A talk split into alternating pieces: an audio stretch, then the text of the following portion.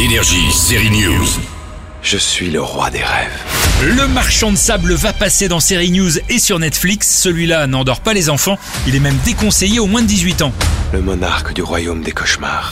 Sandman, c'est un mélange de fantastique et de mythologie pour raconter l'histoire de ceux dont le destin ont été touchés par Morpheus, le roi des rêves, tandis que lui tente de racheter les erreurs cosmiques qu'il a commises.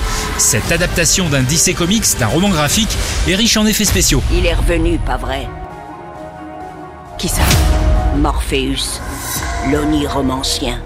Tu connais le marchand de sable Ça, c'est un conte pour les enfants.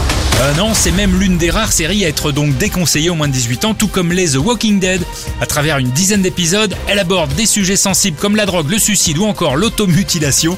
C'est donc pas pour le petit Groot qui sommeille en nous. Il est sorti de sa cage. Je s'appelle Groot, l'unique réplique de l'arbre dans Les Gardiens de la Galaxie va être à nouveau entendue le 10 août sur Disney+, dans une série de 5 courts-métrages intitulée bah, « Je s'appelle Groot », forcément. Allez, vas-y, répète ce que je viens de te dire.